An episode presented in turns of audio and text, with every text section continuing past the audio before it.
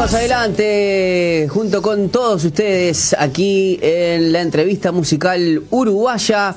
Vamos a presentar eh, a Un honor, un, privilegio, un, Sí, honor, un privilegio. sí. Es la primera venimos- vez. Mirá que lo venimos corriendo hace, a- hace meses, ¿no, Pipo? Lo corrimos de atrás, ¿eh? Llegamos, llegamos a una plata, llegamos un dinero. Este, Vos y- llegaste, porque obviamente sos bueno, bueno. andás con los negocios Bueno, raros. Bueno, está, está. Este, Llegamos un dinero. y algún canje raro también. a un canje también. Siempre, siempre, la vida es canje. Sí, sí, más. Para mí, la vida es canje, siempre. Bueno, está con nosotros el señor Marcos Lagos, muy solicitado entre muchos cantantes, eh, porque bueno, ahora vamos a ver por qué. Así que bueno, para nosotros... de pie, señores. Para de nosotros eh, es un honor poder eh, conversar con Marcos. Un abrazo grande y bienvenido. Falta uno, Marcos, ¿todo bien? Hola chicos, ¿cómo están? Qué, qué- qué privilegio acompañarlos. Perdonen que, que me anduvieron persiguiendo, ni que fuera, no sé, quién. Pero bueno, se había complicado un poco el tema, pero gracias por la invitación, estoy muy, muy, muy agradecido. Ni que fueras el canario Álvarez Martínez, pero bueno, está, ¿qué va a hacer? Este, pero está. O capaz que sos el canario de, de- de los cristianos. Claro. Bueno, Marcos, nosotros eh, recién empezábamos con un tema que en particular cuando lo lanzaste me encantó, que era El dolor pronto se irá, este, una de tus producciones. Y bueno, has sido siempre mm, alguien que, que se elige para escuchar buena música. A mí en particular me gusta mucho, de luego vino, vinieron tenemos, un otros. fans, tenemos un fans acá en estudios Ah, sí. que me pide siempre que subimos al auto, ¿qué canción me pedís? Luces de neón. ¿Cómo? Luces de neón. Muy bien, luces de neón. Este, tengo acá a mi hijo Lautaro. Cada papá, eh, poneme Marcos Lagos, luces de neón. Dale, dale, dale, te pongo. Él, cua- cada uno tiene la posibilidad de elegir Claro, un tema. claro. Él elige luces de neón. El- Chao. Los niños, eh, claro, aparte de los niños que, que he cambiado, que ven los niños de, de hoy en día, ¿no? Porque antes uno escuchó, quería poneme cacho bochinche, poneme, No, poneme no. supercampeones. No, no, No, no, ahora no, poneme no. Marcos Lagos. ¿Y qué edad, qué edad tiene Lautaro? 11. Dos meses pensé que decía. Dos meses tiene. no. ¿Eh? Mentalmente. Mentalmente. bueno, Marcos, contanos un poco porque también es la primera, si bien sos conocido y, y te- y se pasa aquí tu música en Zoe, es lo que no- nos ha sucedido con, con varios músicos cristianos que, que, que se acercan, que, que bueno, que los conocemos porque son habituales en la programación, pero no conocemos sus historias y, y nos gustaría, y bueno, el, el propósito de, de- de la música uruguaya de los miércoles. Y tendríamos eh, que partir es- la, la entrevista en dos, porque eh, entrevista como, como, como, cantante, músico, como, músico y como productor. Lo que hablábamos al principio, Marcos, soy con Pipo, era que vos, vos eh, viniste a ser, eh, futbolísticamente hablando, eh, El de, de T jugador. un Juan Ramón Carrasco, ¿no? Eh, que, que- que estaba jugando, pero de repente pasó a dirigir, ¿no? Y, y hoy en día es, es algo más o menos parecido. Dirige muchas bandas, este, las ha ayudado mucho, las, las ha potenciado, porque uno escucha eh, las bandas que él está produciendo. Ahora después le Antes, vamos a decir. Ahora, la después vamos y a decir después, todo. y la escuchás ahora y, nada. Pero bueno, vamos a la faceta de cantante y de, y de músico. Marcos, contanos un poco cómo, cómo nace eh, esta pasión de la música en tu vida. Bueno, eh, nace desde, desde muy pequeño, muy, muy, muy chico. En casa se, se respiraba música, eh, sirviendo en la iglesia desde muy pequeño también, ya desde los 4 o 5 años tocando batería en la iglesia y, y bueno, eh, ya a los 8 con guitarra, 9, 10 arranqué con bajo, teclado, entonces desde muy pequeño este, tuve la, la influencia en mi hogar de, de toda esa parte musical, digamos, y a la vez un lugar donde, donde explotarlo, que era, que era la iglesia, entonces, nada, fue como un combo ahí que se fue haciendo. Este, y bueno, después ya más en la adolescencia, junto con mi hermana, Ruth, que debe estar mirando, que le mando un saludo grande a mis papás también. Este, ya ahí en la adolescencia, con, con mi hermana tuvimos una banda de, un perfil evangelístico, de, ir a, eh, no sé, a, lugares, tocar y, y- y evangelizar muchísimo. Y ahí hubo un crecimiento también musical y también creo yo desde el punto de vista espiritual. Este, y bueno, ya después siempre constantemente sirviendo en la iglesia y, bueno, y llegó un momento en el que en el que me largué como como solista o como atrevido, no sé cómo que fue, este, y, y bueno, eh, básicamente, muy resumido, pero básicamente eso. ¿Cuál fue, ¿Cuál fue el primer instrumento que vos dijiste, eh, bueno, voy a empezar a tocar? Y viste que casi todos siempre, los niños tienen esa, esa, o el fanatismo por la guitarra o por la batería. Yo no, no conozco un niño que le guste el teclado. Es como que la batería o la guitarra. ¿Vos, O el bajo. O el, pues el bajo me pareció la guitarra, claro, pero digo, ¿cuál, cuál, ¿cuál fue el que vos viste y dijiste, arranco por acá? Fue la batería, fue La la batería y, y en casa le, le- le afanaba, perdón, le, le- le robaba los, los latones a mi vieja y tocaba ya desde O sea que sos, años. sos, sos team batería. Sí, y, y, ta, y un día lo que pasó, que es gracioso, un día en la, en la iglesia, una congregación de 50 personas más o menos, faltó el batero y creo que mi mamá dirigía o algo así, me dice, toca vos. Digo, no, yo no voy a tocar, ma. dale, dale, toca vos, subite. Me puse en la batería, me escondí atrás de un platillo ahí y ahí fue cuando arranqué a tocar. Chao, o sea que dio resultado romperle las ollas, los latones, toda tu madre dio resultado. Tanto que, tanto que te rezongaba, Y que se tuvo que comprar un juego, un nuevo juego de batería. batería de cocina, ¿no? Eh, Bueno, Así que eh, bueno. algo, algo, algo que, que- que se ha escuchado, que se ha visto mucho caracterizado tus letras, que por ahí eh, eh, vos tenés un perfil más, como decís vos, más evangelístico. Quizás no, quizás las letras por ahí, uno dice, no son tan cristocéntricas en las letras, pero sí tiene un mensaje muy evangelístico. ¿Vos te ves así, de esa manera? Sí, al menos el último disco que saqué te- tenía ese perfil y fue lo que el Señor inspiró en mí.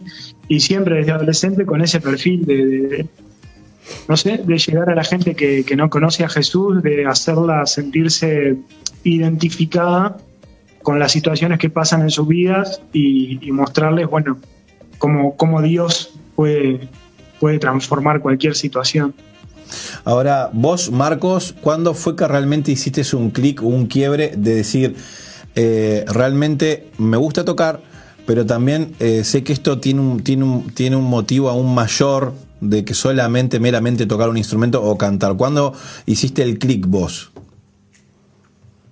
Y bueno, eh, hay, hay dos instancias básicamente. Yo a la edad de, de nueve años, más o menos, me acuerdo de bajar, de, de ir a, a, a donde estaba mi mamá en la cocina y mostrarle una palabra que, que yo entendía que era de parte de Dios para mi vida, se lo mostré, bueno, ¿Con Eh, nueve eh, años? Sí, más o menos. O sea, fue todo muy rápido porque yo a los ocho le dije a mi mamá, che, me quiero bautizar. No, pero tenés ocho años, "Sí, me quiero bautizar. Bueno, me bautizaron a los ocho y ya a los nueve sentí como ese fuego por esto y lo sentí como un llamado de Dios. Y después en la adolescencia, con, con todo eso que fue pasando, como que empecé a ver también el respaldo y, y la mano de Dios en eso. Ahora, claro, nosotros hoy en día tenemos a nuestros hijos, yo por ejemplo tengo acá a Lautaro que tiene 11 años, quizás viendo cómo nos juegan contra el tema de las, ¿no? de las redes sociales, el tema de los juegos, de esto tan tanto que hay hoy, y nosotros ante Marcos no teníamos nada. Entonces, la escapatoria era agarrar una guitarra, agarrar un instrumento. ¿Cuánto de perjudicial ves vos hoy en día a todo esto que le está pasando a, a- a nuestros niños? Para que aprendan algún instrumento. Claro, decís vos, ¿no? claro.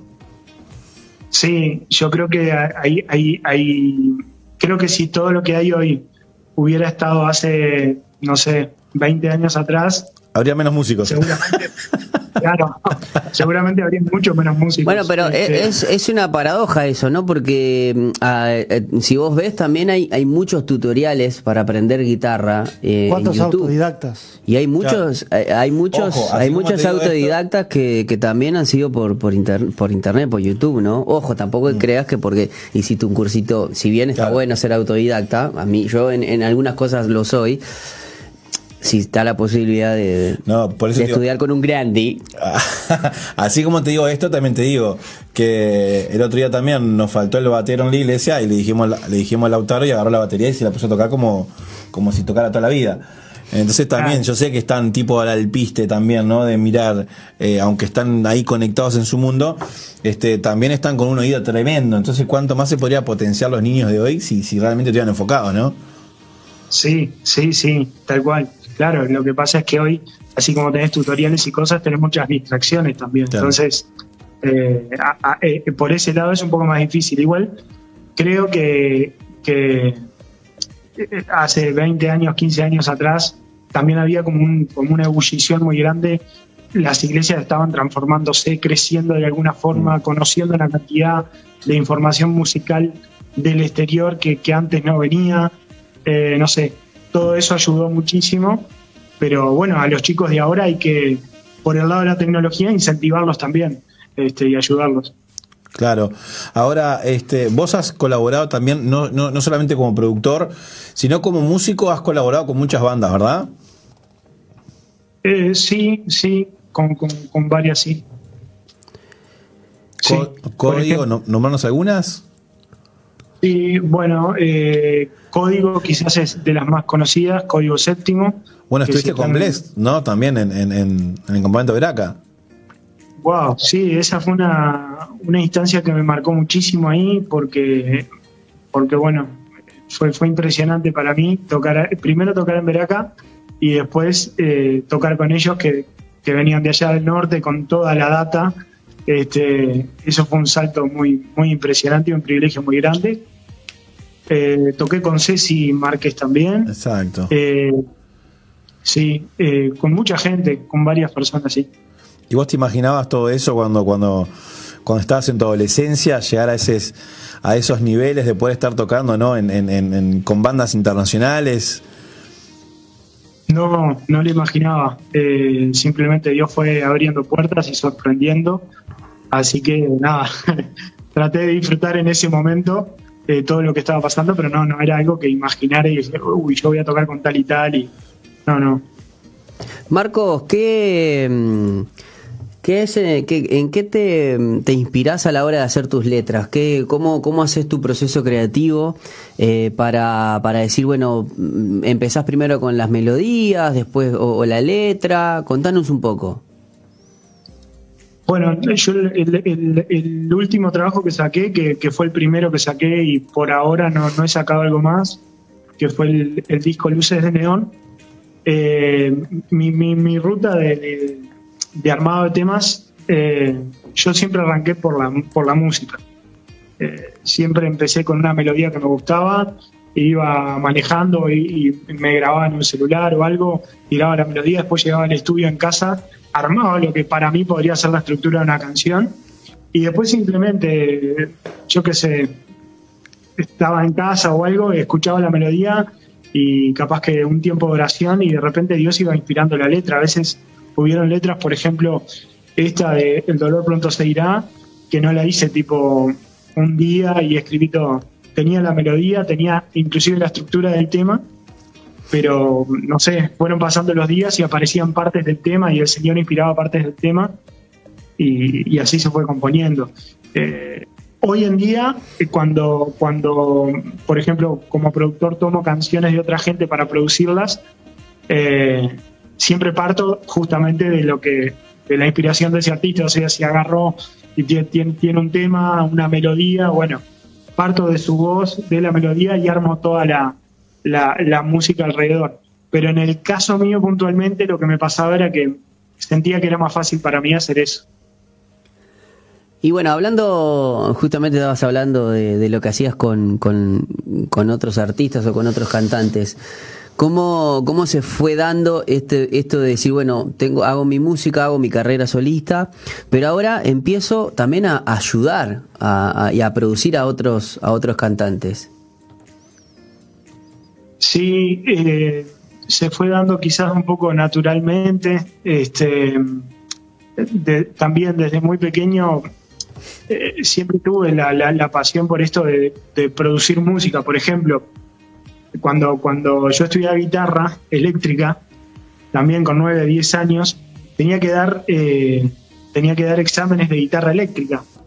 Eh, mi profesor era profesor de guitarra criolla, entonces todos iban eh, a tocar armonías y cosas y yo tenía que ir a hacer solos de guitarra, entonces me iba con canciones, no sé, de Santana, de quien sea, y iba a hacer solos de guitarra. Y claro, un solo de guitarra son notas sueltas, no tenés una base armónica, no tenés nada. Entonces lo que yo agarraba era, en casa agarraba y tenía un, un, equipo de audio con cassette. Este, y, y agarraba el teclado de mi viejo, lo enchufaba atrás y grababa encima de ese cassette las bases del teclado. Después, después agarraba con otro equipo, reproducía ese teclado, ese entreverado. Pero lo metía de nuevo al equipo, sumaba un bajo, después sumaba una, y así sucesivamente. Entonces, cuando iba al examen tenía una batería, un bajo y una guitarra sonando de fondo. Y bueno, las, las, este, las, las directoras quedaban como flasheando ahí. Eh, pero ya desde chico hacía ese tipo de inventos y trataba de generar música.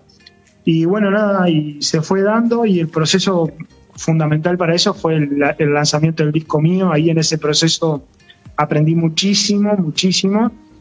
Y, ¿Quién te y hizo bueno, la producción de tu disco? ¿Te la hiciste vos mismo o, o- o pediste ayuda? No, la producción la hice yo. Mm. Eh, la, la parte de. O sea, después en vivo me iba a tocar con unos músicos que eran impresionantes Mm. y que yo decía, ¿por qué no lo grabé con ellos? Porque era.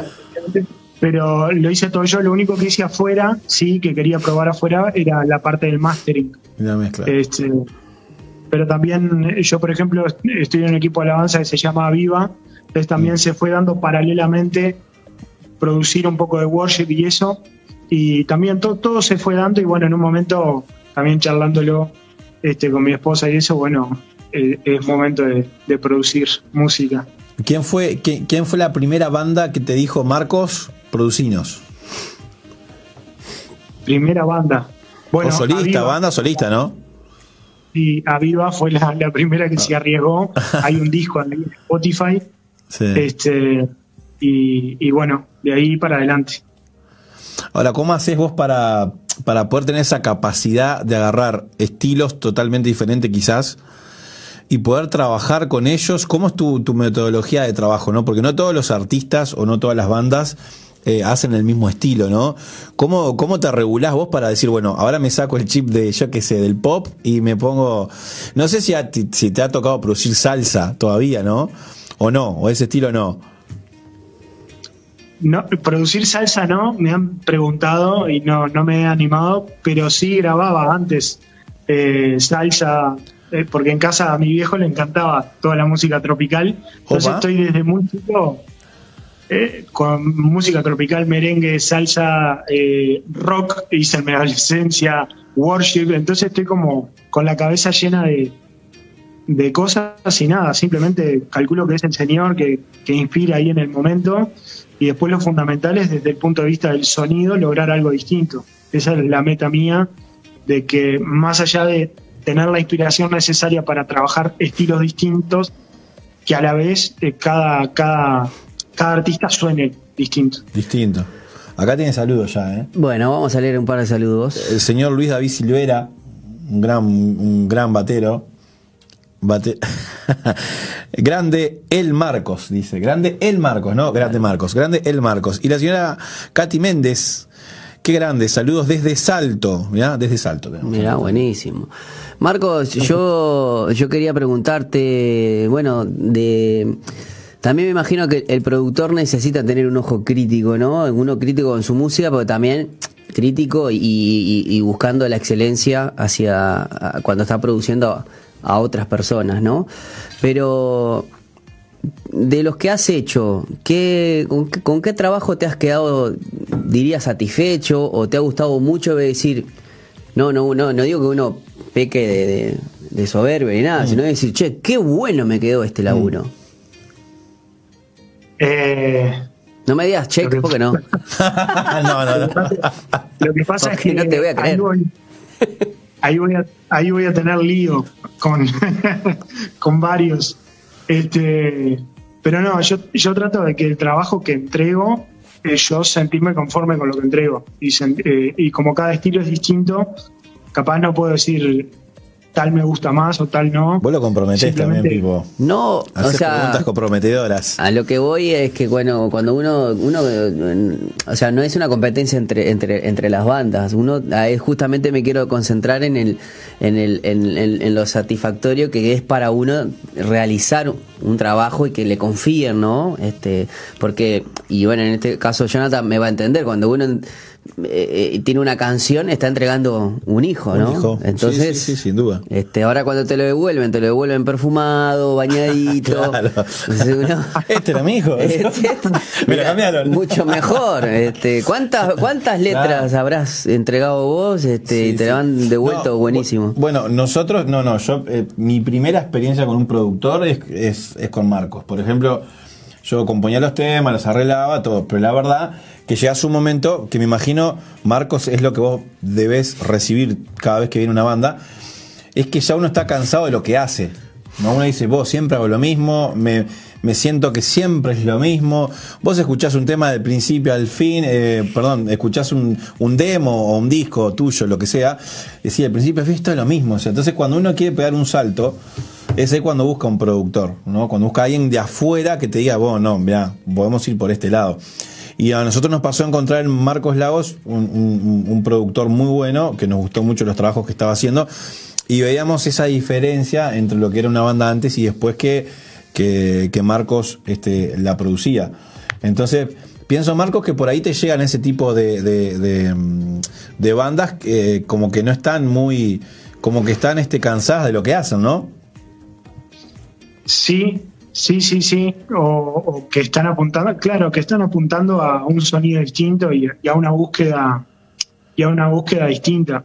También lo que lo que suele pasar con, con alguien, no, no, no simplemente con alguien que sea productor, simplemente con alguien de afuera y que tenga la capacidad, es que a veces uno en sus bandas termina, van pasando los años y el sonido sigue siendo el mismo, la búsqueda sigue siendo la misma y la industria musical va avanzando y va Mm. creciendo y va buscando otros horizontes y ahí es cuando necesitas también a alguien de afuera que te diga, che, pero mira, tendríamos que probar esto o, o, o, o arriesgarnos un poquito más en esto para estar más al día con lo que va pasando. Este, entonces, también va por ese lado el trabajo de, de producción musical. Pero también respondiendo un poco a lo que dice Pipo, creo que, que la, la- la ebullición más grande y el momento más lindo se da cuando, cuando es así, cuando alguien te confía una letra, una canción que yo entiendo Dios inspiró, y cuando la agarrás con esa cabeza, ¿viste? De decir, bueno, eh, Dios la inspiró en él para llegar a determinada gente que yo ni conozco, quizás el artista tampoco conoce. Mi compromiso es hacer lo más excelente posible para que atraigamos con la música y que el mensaje llegue a esa gente que el Señor pensó al momento de inspirar la canción. Eh, ahí está el corazón de todo esto. Dar, un- dar la excelencia, pero siempre con el corazón sabiendo de que es Dios el que inspira y es Dios el que sabe el propósito que tiene determinada canción. Eh, yo siempre le digo a los que laburan conmigo, che, mándenme mensajes, mándenme si la gente les escribe o algo. Y me mandan y me dicen, che, tu canción, no sé, me inspiró en tal cosa y la letra y esto y aquello. Y es ahí cuando uno se siente gratificado porque se entera que hay gente que, no sé, que estuvo a punto de suicidarse, escuchó una canción, le dio esperanza y no lo hizo. Gente que está pasando por enfermedad, eh, eh, se ve atraída por una melodía, pero cuando escucha la, la letra, eh, reafirma su fe, no sé. Ese es el proceso más enriquecedor y, y más lindo, más que el sonido. Este, creo que por diferente es cuando, cuando pasa una banda que no la agarró Marcos, la gente escucha, se estaba por matar y se termina de matar, ¿no? No. Que eso. Entonces ahí, ahí le Claro, recomendamos a eso la fue lo, banda. eso fue lo que le, le pasó últimamente a la gente que escuchó Check. Ahora no, ahora gracias. Ahora no, Marcos. ahora nos agarró Marcos. Muchas No, no, gracias, ahora- Marcos, porque ahí, bueno, ha bajado la tasa. porque justamente. De muerte. Gracias, sí. No, pero este. Marco, ah, yo lo que quería preguntarte era, eh, si bien estamos en la faceta de, produc- de productor, volviendo a la faceta de músico, ¿qué es lo que se escucha en la casa de Marcos Lagos? Eh, ¿Tus influencias? ¿Qué artistas? Este, ¿Escuchás la verdadera? ¿Escuchás Check? A mí se la Caribe, me muero. Bueno, en casa desde hace tres años a esta parte tenemos una gran influencia de, de música de niños. Ah, bueno. La vaca Lola, este, el pollito pío. Todo eso, todo eso es lo que me está nutriendo, así que si ven que los temas salen por ese lado. Tío eh, Mati. Pero no. El va. baile del canguro. Pero no, más allá de toda esa influencia, eh, la verdad es que escucho de todo. Trato de escuchar de todo y sobre todo actual. Eh, todo lo que está pasando en este momento, no solo en la industria musical, digamos, cristiana, sino también secular. Este, aunque antes la diferencia que había era abismal, hoy creo que, que la diferencia es muy poquita. en ¿Y, y cuál, calidad. cuál serías, cuál sería lo, lo que ah, vos me decís que, que bueno que, que, te, que te gusta escuchar más tanto del- en, lo, en lo cristiano como en lo no, en lo no cristiano? Si tuvieses que recomendar eh, a alguien. Y bueno, eh, lo que pasa es que hay que dividir en, en varios estilos, pero por ejemplo, si es worship, ya evidentemente tenés que ir a, a, a Bethel, a Elevation, Hillsong, más acá eh, en Latinoamérica, bueno, también hay, hay bandas. Maverick. Ya después si te vas a... Maverick City, ¿las- ¿Eh? ¿lo has escuchado? Sí, ¿Te gusta? cosas serias, cosas serias, sí, me encanta. Mm. Este, y así según el estilo, pero siempre trato de, de escuchar mucho lo que pasa en el, en el, en el norte porque ahí están marcando tendencia. Este, y, y ta, lo que sí tenés que tener la capacidad para escuchar algo y decir, bueno, ¿cómo lo hicieron? ¿De qué forma lo hicieron? Y después llevarlo a la realidad. Este, pero, pero va por ahí. Y en materia en español, porque te habíamos cortado, en, en- en español, ¿qué, qué te, puede- qué te gusta? Bueno, en español, eh, check, me parece no, no, mirá que no puedes mentir. ¿Y por qué estás cruzando los dedos abajo? No, no, no te veo. Este, no, en español creo que hay una banda que a mí me fascina, hay dos bandas que a mí me fascinan, cristianas, que están marcando tendencia, eh, sin importar el estilo, pero marcan tendencia, son distintas. Eh, una se llama Un Corazón, Un corazón. eh, que, que los tipos trabajan y laburan, sacan un tema, no sé, sacan hoy a las 12 y mañana al mediodía sacan otro más, no sé cómo hacen. Este, después bueno, viven también para eso, ¿no? Y Yo, mi, familia. mi decir que sí. Pero es un poco lo que nos pasa a nosotros acá, ¿no, Marcos? Que nosotros, por ejemplo, eh, creo que todos, todos estamos con nuestras tareas, trabajando, eh, después con tareas de la iglesia, con tareas de la casa, el que no tiene dos trabajos, los fines de semana también. Bueno, en mi caso puntual, fotógrafo, ponerle que ya sabes que el sábado tenés que trabajar, que esto que lo otro. Entonces, no hay una, una. Yo me acuerdo que cuando era. Dedicación. Claro, pero cuando yo tenía 14, 15 años, era un enfermo. Agarraba la guitarra y, y de las 10 de la mañana hasta las 8 de la noche no la soltaba. Hoy en día no, no, no la agarro, o sea, eh, no tengo esa, esa, esa posibilidad. Que hoy en día sí, Marcos, eh, eh, un, un poco te brinda ese- esa falta de tiempo que vos tenés, que pienso que es un poco eso también lo que vos haces, ¿no, Marcos? La falta de tiempo que tienen hoy quizás las bandas, eh, eh, vos también por ahí buscás ese tiempo para poder generarles contenido. Capaz que vos tampoco tenés tiempo, pero, pero ahí vamos. No, yo tengo el apoyo de, de una familia atrás que, que, que sin ese apoyo no podría, no podría. Y, y por eso estoy tremendamente agradecido si ellos están mirando, no solo a mi papá, sino también Le mandamos a toda saludos. Sí, este, y bueno, sin ellos no, no sería posible. Pero, pero sí, lo, lo que pasa que es el sentido común nomás. Eh, Uno tiene un estudio, sea como sea, un estudio de grabación, eh, todo preparado para el momento de producir y generar música, y bueno, y a veces simplemente una banda o algo ya tiene que programarse para decir voy a un estudio, grabo, hago esto, entonces es todo mucho más fluido y el reloj lo marca hoy la industria musical, que, que- yo siempre digo, antes, eh, hace 15 años atrás, el que sacaba un tema acá en Uruguay, digamos que, que o 20 años atrás, eh, bueno, sacaba el tema y era noticia y porque no venía tanta cosa afuera.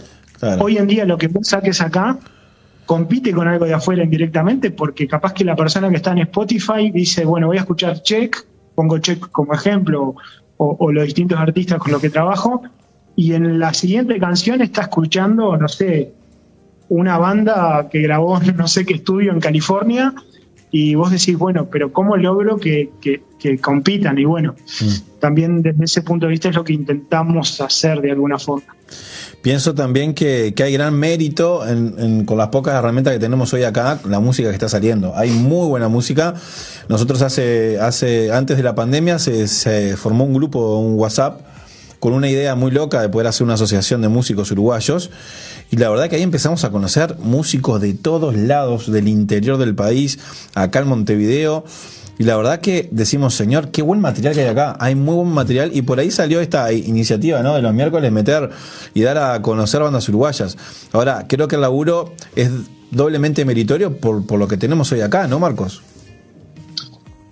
Sí, sin dudas. Y hay mucha gente que, que, que son tapados, Mm. que nadie conoce, y que tienen un talento enorme. Y no solo el talento, tienen un corazón de servicio a Dios que es impresionante. Entonces, ese combo está buenísimo. La, la, la oración mía es que eh, poner estos dos años fueron muy duros desde el punto de vista de la pandemia, porque no se generaron eventos, no se generaron toques, no se generó nada. La oración es que a partir de ahora, bueno, que, que las iglesias locales apuesten a, a- a los artistas de acá que están haciendo cosas tan buenas, ¿viste? Que, que no tengan que agarrar y decir, che, ¿a quién llamo de, no sé, de México o de Estados Unidos? o Y le sale más barato No, también, ¿no? También, también, ¿viste? un viático de acá este, Mucho más barato. comparado con bueno pero capaz que para para ir cerrando Marcos eh, ¿qué, qué cartera de artistas tenés hoy? Más o menos, ¿te, te acordás de la cantidad? ¿Te animás a nombrarlos? ¿Tenés ahí presentes? me la, me la reservo la cantidad, pero, Bueno. pero son muchos, son muchos. Eh, a todos ellos, si están mirando, les agradezco la confianza. Y Lucas bueno, da Costa acá eh, te manda saludos también. El uno dice Lucas da Costa de Nova. Bueno, Lucas, es, es, eh, si yo soy el 1, él es el 0,5, está antes que yo.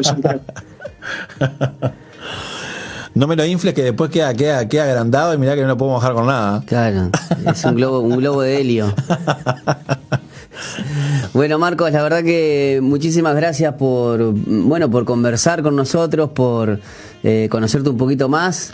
Tengo un saludo Eh, más, pará. A ver, Tengo un saludo más de a nuestro ver, amigo Marcos Gabriel Rodríguez. A ver quién es. Dice, se nota la excelencia en el trabajo que hace Marcos y como músico también. Una bendición, un saludo a todos.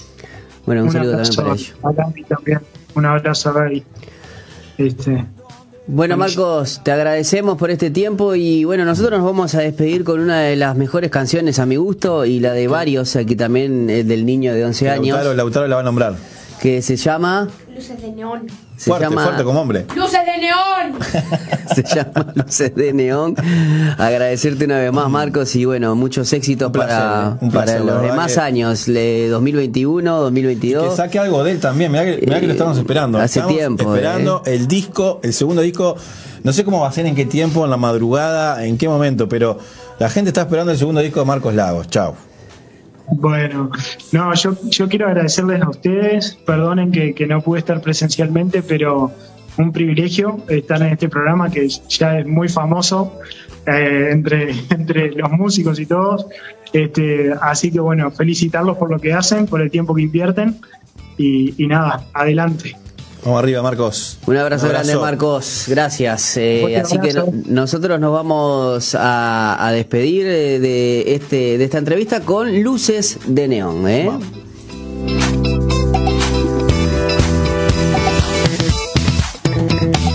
¿En dónde vas a estar cuando te despiertes?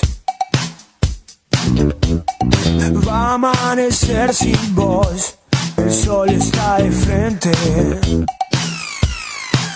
La gente comenta que todo esto es una locura. El cielo en la tierra viendo más de cerca la luna, la luna. Cuando no haya luz, cuando no haya sol. Vamos a hacer luces de neón,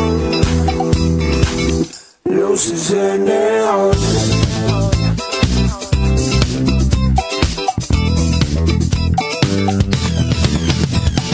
La música explotó en mi ciudad nublada. Mientras revienta el kick, despejamos el cielo. Oh, la gente comenta que todo esto es una locura. El cielo en la tierra, viendo más de cerca la luna,